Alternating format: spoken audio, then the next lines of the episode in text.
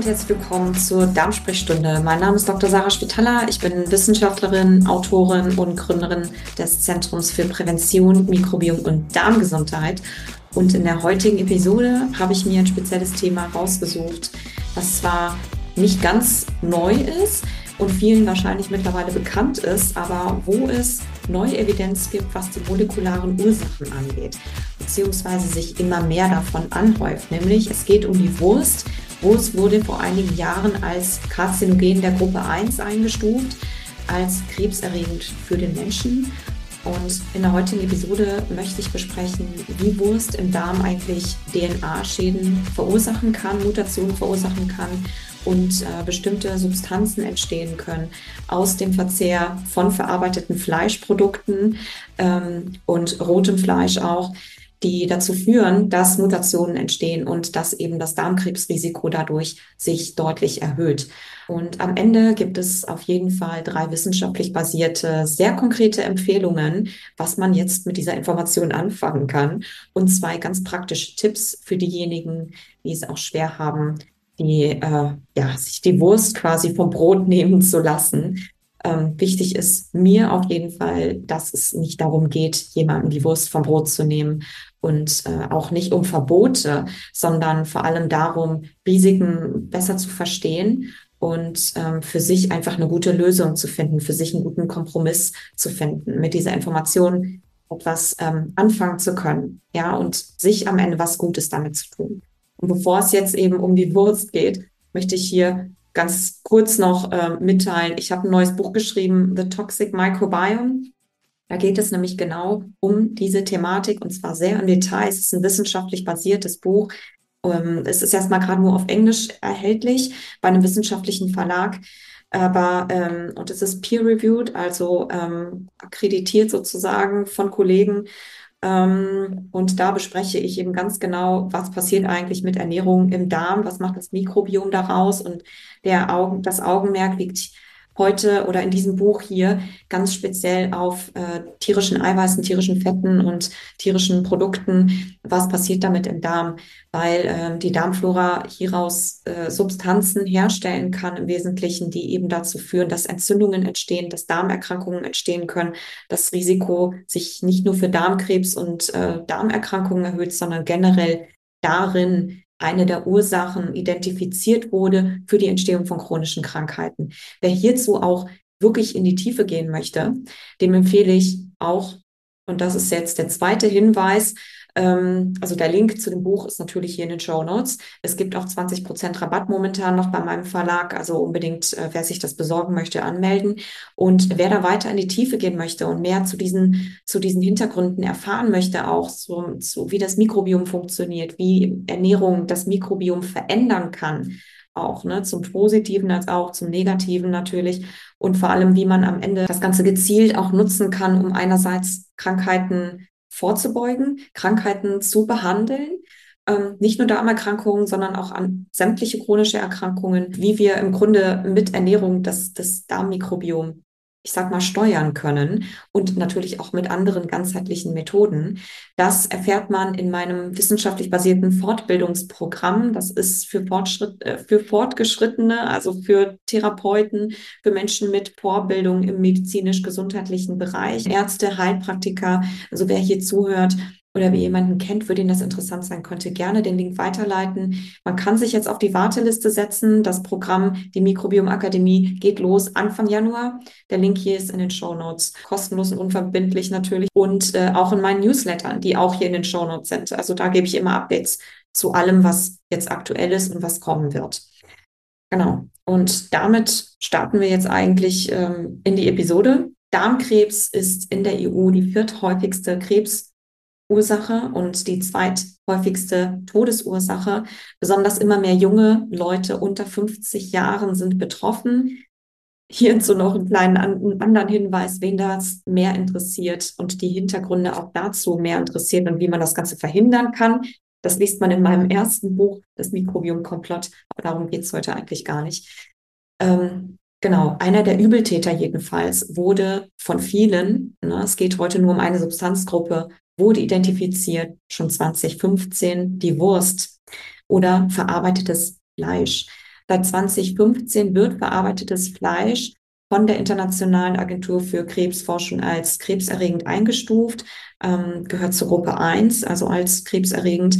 Der Verzehr von rotem Fleisch als wahrscheinlich krebserregend für den Menschen, also Gruppe 2a. Nachdem diese Arbeitsgruppe aus, Wissen, aus 22 Wissenschaftlern weltweit über 800 Studien evaluiert hat, die Schlussfolgerungen basieren in erster Linie auf Studien für Darmkrebs und Magenkrebs. Ein Beispiel aus einer Meta-Analyse von 2011 hat aus prospektiven Studien hat gezeigt, dass sich ähm, das Risiko für, Darmkrebs, für eine Darmkrebsentstehung um über 20 Prozent erhöhen kann, je höher der Konsum ist von oder wenn man einen besonders hohen Konsum von Fleisch hat, von rotem und verarbeitetem Fleisch im Vergleich zu Menschen, die selten oder wenig Fleisch essen, beziehungsweise insbesondere rotes und verarbeitetes Fleisch. Es geht hier wirklich um die Wurst. Für verarbeitetes Fleisch, also Wurstprodukte, ähm, erhöhte sich das Ganze sogar in dieser Untersuchung auf 18 Prozent pro 100 Gramm täglich. Das sind so ungefähr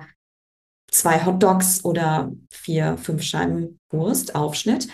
Ähm, mit verarbeitetem Fleisch das ist natürlich ein sehr unspezifischer Begriff, ist aber in der Regel solches gemeint, dass zum Beispiel durch Salzen, Fermentieren, Räuchern oder Pökeln äh, haltbar gemacht wird, wie beispielsweise Salami oder Schinken. Sämtliche Wurstaufschnitte fallen eigentlich in diesen Bereich.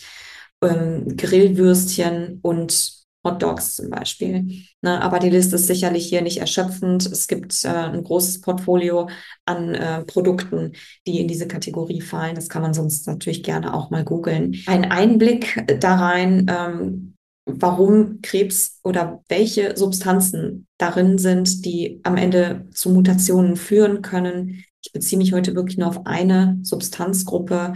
Wer dazu mehr wissen möchte und zu mehr Substanzen erfahren möchte, denen empfehle ich wirklich äh, The Toxic Microbiome ähm, zu lesen. Dort führe ich eigentlich alle Risikogruppen und alle Risikosubstanzen, ähm, die entstehen können ähm, und das Risiko erhöhen auf. Und eben halt auch in meiner Fortbildung, die Mikrobiom Akademie. Der Link, wie gesagt, ist zu beidem in den Show Notes. Ähm, aber es gibt im Wesentlichen eigentlich drei bestimmte ähm, Prozesse oder drei Möglichkeiten, wie diese Substanzen entstehen können. Und zwar handelt es sich hier im Speziellen um Nitrosamine, um N-Nitroso-Verbindungen. Das erste ist durch die Zusätze in der Herstellung und die Entstehung in der industriellen Verarbeitung dieser Fleischprodukte. In der Fleischverarbeitung, wie beispielsweise beim Pökeln, durch die Zugabe von Nitraten und Nitriten oder auch durch Räuchern kann es eben zur Bildung von krebserregenden Chemikalien wie N-Nitroso-Verbindungen führen und auch polyzyklischen aromatischen Kohlenwasserstoffen, die mit einer Darmkrebsentstehung und vor allem mit Mutationen in Verbindung stehen und das eben auch auslösen können. Da kommen wir gleich dazu. Das zweite ist durch die Zubereitung zu Hause bei hohen Temperaturen, also wenn man frittiert oder grillt oder auch scharf anbrät, entstehen diese Substanzen ebenfalls. Und das Dritte, das ist ein Punkt, der ähm, relativ nicht unbedingt ganz neu ist, aber der relativ selten diskutiert wird und den ich aber in meinen Büchern und auch in meiner Fortbildung unter anderem diskutiere, ist die Transformation dieser Nitrite und Nitrate beziehungsweise in Verbindung mit dem tierischen Eiweißen ein Cocktail ergibt oder Ausgangssubstanzen ergibt, die die Darmflora umsetzt in toxische Nitrosamine. Ja, das heißt, die entstehen nicht nur oder sind nicht nur zugegeben in der industriellen Verarbeitung, sondern die entstehen auch konkret im Darm beim Verdau.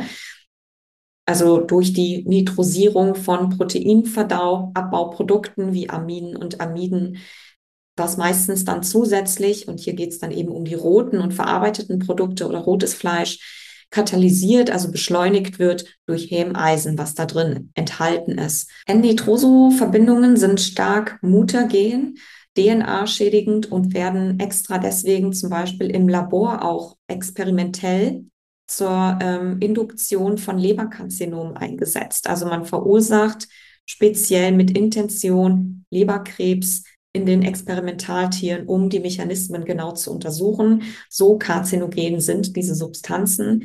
Nitrosamine im Magen und Darm verursachen auch im Menschen ähm, DNA-Mutationen in den Epithelzellen des Magens und Darms und verändern eben die Genexpression in den Zellen und zwar hin zu einem Muster, zu einer Signatur, das in der Krebsentstehung und im Krebswachstum eine große Rolle spielt, wie man sowohl präklinisch, also in Tiermodellen, als auch in der Zellkulturschale untersucht hat, die Mechanismen und auch ähm, an diversen äh, Interventionsstudien gesehen hat, beispielsweise eben an Darmbiopsien in Probanden ähm, nach erhöhtem Fleischkonsum. Es werden mehr Nitrosamine gebildet, je mehr Fleisch gegessen wird. Das Ganze ist also ein Dosiseffekt. In einer randomisierten Crossover-Studie hat man innerhalb von zwei Wochen bei Probanden, die sich einer kontrollierten Diät mit 60 Gramm in der einen Gruppe beziehungsweise 600 Gramm, also Zehnfache in der anderen Gruppe äh, ausgesetzt haben mit rotem und verarbeitetem Fleisch. Und dort hat man festgestellt, dass die Gruppe mit dem hohen Fleischkonsum eine dreifach erhöhte Nitrosaminkonzentration im Stuhl hatte. Schon in den 80ern, aber insbesondere dann 2011 auch, hat sich eben gezeigt, dass eine erhöhte Nitrosaminentstehung im Darm oder auch Aufnahme durch Wurstprodukte oder verarbeitetes Fleisch mit einer vermehrten Darmkrebsentstehung in Verbindung gebracht wird.